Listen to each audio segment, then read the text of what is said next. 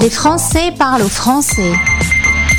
Correspondant, la radio des Français dans le monde. Dans le monde. s'avère que j'ai eu plusieurs fois en ligne ce virologue français basé à Boston, bossant chez Takeda, qui euh, fabrique des vaccins, qui recherche et euh, qui bosse dans le domaine des vaccins. Et, et c'est notre spécialiste du coup pendant une drôle de période qu'on a appelée la pandémie. Bonjour et bienvenue Eric. Bonjour. Est-ce qu'on est toujours en pandémie aujourd'hui? C'est toujours le terme qui court? Oui, bah, pandémie, c'est quand, un, euh, quand, une, euh, c'est quand une épidémie euh, est à l'échelle mondiale, internationale, enfin à l'échelle mondiale. Donc oui, on est en pandémie. Alors avant d'arriver sur cette pandémie qui n'en finit pas avec un coup de théâtre récent, on va revenir un peu sur ton parcours. Tu es d'origine française et tu t'es installé il y a 11 ans. Clairement, quand on bosse dans ce genre de domaine, c'est relativement naturel d'arriver aux États-Unis pour bosser? Oui, oui, oui, oui, tout à fait. Euh, C'est the place to be. Et là où je suis à Boston, c'est encore mieux. Le... Il y a deux gros hubs. Il y a euh, Boston et San, Francisco. Et à l'heure actuelle, même Boston euh, dépasse San Francisco. Et franchement, euh, travailler dans ce domaine en France, ça veut dire gagner beaucoup moins sa vie? Oui, après, ça, euh, tout est relatif. Euh, oui, les- d'un point de vue facialement, oui, euh, je gagnerais beaucoup moins, mais il y a quand même des avantages à côté. Euh, J'ai moins de vacances, euh, l'assurance coûte plus cher aux États-Unis, mais bon, globalement, je suis pas à plaindre. La vie à Boston est, est agréable. Je sais que souvent il fait froid. Alors là, tu étais en vacances quand il a fait extrêmement froid. C'est pas l'endroit aux États-Unis où il a fait le plus froid puisque on est descendu jusqu'à des moins 30. Ça, ça fait partie aussi clairement d'un dérèglement climatique, ce qui s'est passé cet hiver. C'est ça, exactement. Euh, mais oui, après ça, euh, Boston, oui, c'est un endroit sympa à vivre. Alors, parce que on a l'Atlantique, donc enfin, c'est- pas la mer du Nord, mais c'est pas non plus les Caraïbes pour aller se baigner en été. Euh, on a aussi quelques montagnes un peu plus au nord dans le New Hampshire, donc c'est un bon mix des deux. Et on a des vraies saisons. On, a des hivers où il fait froid, voire des fois bien froid, vu que ça peut descendre jusqu'à moins 10. Et l'été, ça va monter jusqu'à 30. Femme et enfant aux États-Unis depuis euh, 11 ans. Tes enfants sont américains. Euh, techniquement, oui, pour mon fils, euh, pas encore pour ma fille, vu qu'on est tous les, on est encore sous le processus de, de- on est encore sous carte verte, pas encore citoyen américain, mais quasiment oui, ils sont plus, euh, ils ont plus la mentalité américaine que la mentalité française. Et quand ils viennent en France, euh, ils nous trouvent chelous, euh, les mangeurs de grenouilles? Non, bah on parle, ma femme est française aussi, donc on parle français à la maison, donc euh, on impose ça aux enfants, des fois ça râle, euh, mais on- c'est français obligatoire à la maison. D'accord. Ils te répondent en anglais? Non, euh, ils jouent en anglais entre eux, En- entre eux, euh, ils parlent en anglais. ouais. c'est ça. Euh, T'es pas vraiment venu en France euh, cet hiver, mais euh, t'as quand même posé les pieds sur le territoire français puisque t'étais euh, en Guadeloupe pour les vacances de fin d'année. Et oui, c'est ça, le- un petit retour à la mère patrie. Comment on, voit la France euh, évoluer quand on y est loin depuis 11 ans? Est-ce qu'on a écrit, envie d'écrire, euh, comme Paul Naref, une lettre à la France? Ça fait bizarre. euh, Il y a des choses qui restent. euh, il y a- enfin, clairement, toute personne qui a quitté la France, c'est qu'il y a une raison sous-jacente là-dessous. Euh, c'est assez pour, pour eux, c'est avantages, c'est inconvénients. Euh, clairement, de mon point de vue, c'est euh, d'un point de vue carrière, d'un point de vue professionnel, c'est beaucoup plus lent et beaucoup plus difficile d'évoluer en France que qu'ici aux États-Unis. Aux États-Unis, euh, on peut sauter d'une boîte à l'autre. euh, c'est beaucoup plus fluide que ce qui se passe en France. Alors on va revenir maintenant au sujet des vaccins. Tu es directeur associé chez Takeda, qui est une boîte d'origine japonaise. C'est ça, oui. Et tu es dans la filiale vaccin. Tu es euh, un peu entre la recherche, l'exploration et le développement juste avant que ça soit mis sur le marché. C'est ça. Donc, euh, responsable de tout ce qui est caractérisation des, des virus euh, avant de- de- de- d'être injecté chez les animaux ou chez l'humain. Petit rappel de base, c'est quoi un vaccin? Un vaccin, c'est une, euh, c'est une, une entité qu'on injecte chez quelqu'un pour euh, qu'il génère une immunité, c'est-à-dire une protection contre un pathogène. Alors on injecte par exemple aux enfants, dès qu'ils naissent, on donne des petites gouttes pour éviter les diarrhées. C'est un vaccin très connu qu'on pratique depuis longtemps, qui marche bien. Oui, tout à fait. Rotavax, ça, c'est pour éviter, euh, pour éviter justement les diarrhées chez, les enfants. euh, ça euh, stimule la génération d'anticorps qui évite le rotavirus, pour pas le citer, qui est le virus responsable de ces diarrhées et qui peut être dangereux pour les nourrissons. Alors on en connaît plein d'autres, hein, des vaccins. Quand on voyage à l'étranger, on doit se faire vacciner. Il y a la grippe, enfin, c'est des choses assez naturelles. Le Français doit se faire vacciner par plus d'une dizaine de vaccins différents dans son parcours. Au plus, euh, oui, euh, je crois qu'il y a actuellement en France euh, 11 vaccins obligatoires pour les enfants, euh, entre le tétanos, la diphtérie, euh, oui, le panel est large. Alors, euh, début 2020, fin 2019, on n'a pas trop la date. D'ailleurs, on ne sait pas trop encore d'où il vient, ce, petit coronavirus. La planète découvre une euh, grande pandémie. Euh, la, dernière aussi vaste et euh, aussi euh, euh, catastrophique, c'était euh, au début du XXe siècle, euh, à la fin de la guerre, autour de 1918. La grippe espagnole, c'est ça. Euh, Il y a eu aussi une autre grippe, la grippe de Hong Kong en 1950, mais qui était moins mortelle. Mais le gros, gros, euh, dans tous les esprits, ce qui est, la pandémie qui reste dans, le, euh, dans, dans les, es- dans les esprits, c'est la grippe espagnole en fin, fin 1917 c'était, euh, jusqu'à 1919. Alors, on n'a pas trop de chiffres, hein, c'est une période où les systèmes de santé sont pas très au point. On parle entre 10 et 40 millions de morts. C'était euh, un, espèce d'équivalent de Covid-19 C'était une grippe, euh, c'était la grippe. Euh, ce qui, en fait, ce qui est, c'est le problème actuellement, c'est que la grippe se superpose au coronavirus. Euh, mais dans les deux cas, c'est, des virus respiratoires qui se transmettent par les, gouttelettes qu'on, relargue en respirant, et c'est pour ça que ça, ça, marche bien. C'est pas forcément le plus mortel. Euh, Ebola, pour euh, par exemple, est un virus qui est beaucoup plus mortel en soi, mais euh, dont la transmission est beaucoup plus compliquée. C'est contact 100 à 100.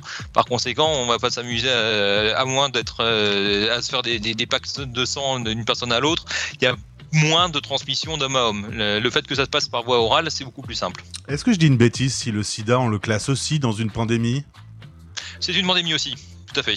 Donc, sida qui, qui va se généraliser dans les années 80 et sur lequel, il faut le rappeler, à cette date, nous n'avons pas de vaccin. Tout à fait, exactement. C'est un- une cible très compliquée. Euh, il, y a, un mélange de, plusieurs choses. Euh, il y a aussi clairement un, mo- un momentum pour les boîtes pharmaceutiques qui, est, euh, est tombé. Euh, maintenant qu'il y a une- trithérapie, c'est pas une enfin, il y a des thérapies qui permettent de rendre les personnes non infec- infectées non infectieuses désormais. C'est pas idéal, euh, mais c'est c'est le mieux qu'on ait trouvé jusqu'à maintenant, euh, mais c'est clairement c'est aussi, alors c'est euh, c'est triste à dire, c'est aussi euh, le type de virus sur lequel les gens travaillent parce qu'ils sont sponsorisés par les par les Bill Gates Foundation ou par les ou, ou par les gouvernements parce qu'il n'y a pas forcément euh, un vaccin, c'est pas forcément là-dessus que les, les boîtes pharmaceutiques vont se faire le, une marge euh, Mm. suffisante. Voilà. Donc aujourd'hui, on, peut euh, avoir le sida, ne plus être malade et ne plus mourir. Donc peut-être qu'il y a moins de pression à trouver une solution euh, de vaccin? Il y a aussi ça. Plus, on voit accessoirement un, virus qui est très compliqué à générer des anticorps contre le contre le, euh, contre le SIDA n'est pas du tout facile. C'est pas comme le coronavirus. On a eu de la chance. On a identifié une cible qui fonctionne bien, la spike, la protéine S. Euh, dans le cas du coronavirus euh, de- de- du SIDA, la protéine s'appelle GP160 et c'est une protéine qui est un véritable souffrance pour immunologistes pour générer quoi que ce soit. Alors justement, on va parler de ce coronavirus qui a fait trembler la planète. Chose euh, incroyable, en quelques semaines, euh, quasiment euh, toute la planète s'est arrêtée, les gens ont été confinés. On rappelle que si euh, les gouvernements bloquaient les gens chez eux, c'était pour éviter que la maladie se répande et qu'il y ait trop de gens malades et qui encombrent les hôpitaux. Ça n'avait pas de vocation d'éteindre la maladie. Non, ça n'a jamais été, quoi qu'on en dise, ça n'a jamais été le, le but. Donc on s'est retrouvé chez soi, on s'est retrouvé bloqué, et puis petit à petit, euh, on a appris les gestes barrières, les masques, et puis surtout le vaccin, puisque euh, des laboratoires ont rapidement trouvé, c'était euh, médicalement exceptionnel de trouver un, un vaccin si rapidement. Oui, oui, euh, c'est vraiment. euh, alors, c'est ce qu'on dit toujours, c'est que c'est en période de guerre euh, que les innovations technologiques apparaissent. Dans le cas des, point de vue pharmaceutique, c'est en période de pandémie que ça, se passe. Et c'est l'ARN qui était en développement depuis des dizaines d'années, mais qui n'avait jamais encore réussi à franchir le cap de, la commercialisation, qui a permis de, de trouver la solution. Pourquoi l'ARN a été si décrié? Pourquoi il y avait un flip sur ce concept d'ARN nouvelles technologies euh, euh, et un, mélange de plusieurs choses parce que oui, la, une application potentielle de l'ARN est de faire de la thérapie génétique, ce qui n'est pas le cas de ce vaccin, mais euh, ça partage un tronçon en commun et est par mélange et par peur, euh, c'est apparu. Plus aussi les gens qui estiment que c'était développé trop vite, alors que oui, c'était développé vite. Je vais pas dire le contraire, mais c'est pas, c'est pas pour ça. Il n'y a pas eu de, on n'a pas on pas, on ne peut pas d'un point de vue pharmaceutique, euh, pour les vaccins euh, surtout, se permettre de mettre en danger qui que ce soit. On injecte des gens sains euh, une thérapie. S'il y a le moindre, et le moindre risque que, que ça puisse générer des, des, maladies graves, on ne peut pas le mettre sur le marché. Eric, il y a quelques mois de passé, quelques années de passé depuis que les premiers ont, ont reçu le vaccin. Aujourd'hui, on a des chiffres. On sait que c'est pas dangereux, on sait que ça marche, on, on sait qu'on n'a pas fait une bêtise? Oui, complètement. On sait, euh, ça doit être le vaccin pour lequel on connaît le mieux les, effets secondaires vu qu'on les a, regardés à la loupe. Euh, oui, il y a eu des cas, de, il, eu il y a des, on va pas dire le contraire, il y a des, ce qu'on appelle des effets secondaires euh, graves. Euh, grave à très grave. Dans le cas présent, il y a eu quelques cas de myocardite, mais transitoires, euh, à la vaccination, qui sont pas si fréquents simplement euh, même si c'est un cas tous les 100 000, euh, vu que tout, euh, quasiment toute la population mondiale a été vaccinée, ouais. on est sûr de les, de les, observer. Alors, on a tous été vaccinés, on a tous commencé à revivre normalement ces derniers mois. Les Chinois aussi ont été vaccinés, mais par un vaccin chinois qui n'était pas sur une base ARN et qui n'avait pas une efficacité très très forte. C'est ça, et beaucoup moins efficace, et par conséquent qui protège beaucoup moins. Résultat, euh, ils ont pratiqué euh, une méthode hein, qui a été testée dans plusieurs autres régions du monde, le zéro Covid, c'est-à-dire que pour éviter que les gens soient malades, c'était le principe qu'on évoquait tout à l'heure, on confinait, sauf que ben il faut bien vivre, il faut bien travailler, il faut bien fabriquer les puces des, des, des iPhones. des iPhones. Euh, résultat, la Chine a changé brusquement sa stratégie il y a quelques semaines. Et les dégâts sont incroyables. On parle de dizaines de milliers de gens malades en Chine aujourd'hui. C'est pas très opaque, c'est plutôt opaque. C'est pas très très facile d'avoir des, des, chiffres et des données. Ils parlent d'un mort par jour, ce qui paraît euh, absurde en termes médicaux. Euh, ce qui est sûr, c'est que le changement de politique a, a, posé un vrai problème et pose un problème. Toi, tu es virologue, tu constates, tu le savais, tu, tu m'en as parlé assez rapidement, tu savais qu'en lâchant les brides, ça allait être compliqué ça va reflamber. Et à moins qu'on ait une population euh, suffisamment protégée euh, pour éviter que, et, euh, que ce genre de choses arrive, si, si les. Le fait qu'on qu lâche la bride, forcément, il y aura plus de, il y aura une remultiplication des cas, il y aura nécessairement émergence de, de nouveaux variants. Et euh, ces variants, on ne sait pas ce qu'ils sont, euh, ils, peuvent être plus ou moins dangereux. Pour l'instant, on touche du, bois, ils sont pas plus dangereux, euh, donc euh, ça passe. Mais surtout, si les gens fragiles ne sont pas protégés, ils vont développer la maladie et avoir des formes graves qui vont, qui peuvent amener jusqu'à la mort. Alors deux petits problèmes. Le premier, c'est qu'on a été vaccinés tous très rapidement et un peu partout sur la planète, mais c'était il y a un petit temps, et donc l'organisme petit à petit euh, perd cette défense immunitaire, et ce XBB.1.5, très joli nom, hein, un variant de Omicron, pourrait, on ne sait pas la date d'aujourd'hui, résister à ce vaccin? Oui, c'est ça. Euh, après ça, l'avantage, c'est que euh, on est quand même, on, il est, alors, il est résistant à ce vaccin au sens où le vaccin protège moins. Euh, il protège quand même, il protégera quand même à, minima. Et, surtout, la force du vaccin n'est pas forcément d'empêcher l'infection et empêcher les transmissions, mais de la diminuer. Alors, euh, les titres que je vois sur Google quand je tape XBB1.5, c'est pas très bon, notamment aux États-Unis, où ce variant s'est propagé à toute vitesse. Oui, de la période de Noël, ce, que, je disais, c'est qu'on a vu plein de. J'ai pas mal de collègues ou d'amis qui, se sont chopés pendant le break le, virus. Euh, en plus, les, de, l'hiver, euh, il fait froid, ça crée un stress sur les poumons et sur les bronches, donc forcément, ça favorise les infections. Alors, c'est quoi la suite de l'histoire? Une possible nouvelle vague internationale de gens contaminés? Oui, c'est ce qui va se passer. Après ça, est-ce que euh, par contre la grosse différence, c'est qu'on on a une immunité euh, préexistante, soit par le vaccin, soit par les infections antérieures. Donc normalement, progressivement, euh, le virus sera moins. on ne se retrouvera pas dans le, cas où on était il y a début 2020, où on avait les hôpitaux qui étaient saturés parce que tout le monde était infecté d'un coup. Il y aura toujours des cas d'infection, il y aura toujours des gens hospitalisés pour cause de Covid, euh, parce que ils sont plus fragiles, ils sont plus sensibles pour, euh, pour X raisons, mais on n'aura plus nécessairement euh, autant de cas graves que ce qu'on avait eu au début de la pandémie. Ce qui fait aussi ce qui avait provoqué la, gravité initiale, c'est que c'était un nouveau virus que personne n'avait rencontré, donc forcément on se le chopait et on était beaucoup plus sensible à faire une forme grave. Avec une immunité préexistante, on peut encore le choper, on risque de faire, on a plus de chances de faire une formation asymptomatique.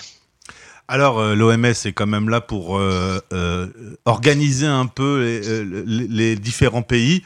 Clairement, ça n'a pas marché. Chacun a fait comme il voulait. Et aujourd'hui, on se retrouve dans une situation où on pourra quasiment rien faire. Il est trop tard déjà.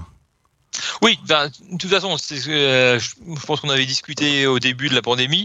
À un moment, ça deviendra comme la grippe, ça deviendra ça sera un, virus saisonnier qui, euh, en hiver, sera dans l'hémisphère nord et en été sera dans l'hémisphère sud. Ça, on, ne pourra jamais éradiquer le, coronavirus. C'est une aberration, c'est pas possible. Tout ce qu'on peut faire, c'est éviter qu'il y ait des formes trop graves qui apparaissent par infection.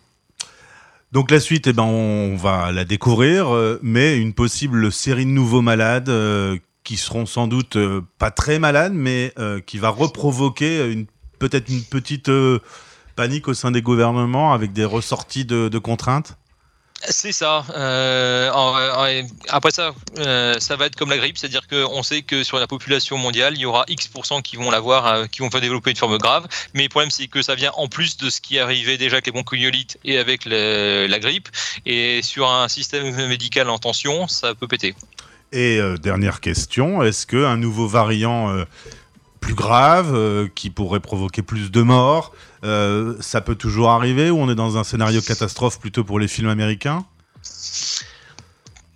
On a un concept en virologie qu'on appelle euh, la maladie X, euh, une maladie qu'on ne connaît pas, qui apparaît à l'instant T et qui euh, provoque une forte mortalité. Quelque part, le coronavirus Covid-19 collait pas mal à ce scénario de, la maladie X. Donc il n'est pas impossible qu'un variant arrive. Après ça, le fait qu'on ait déjà une immunité préexistante, normalement limite peut ralentir la, chaîne de, de, contamination ou au moins éviter que des formes graves apparaissent.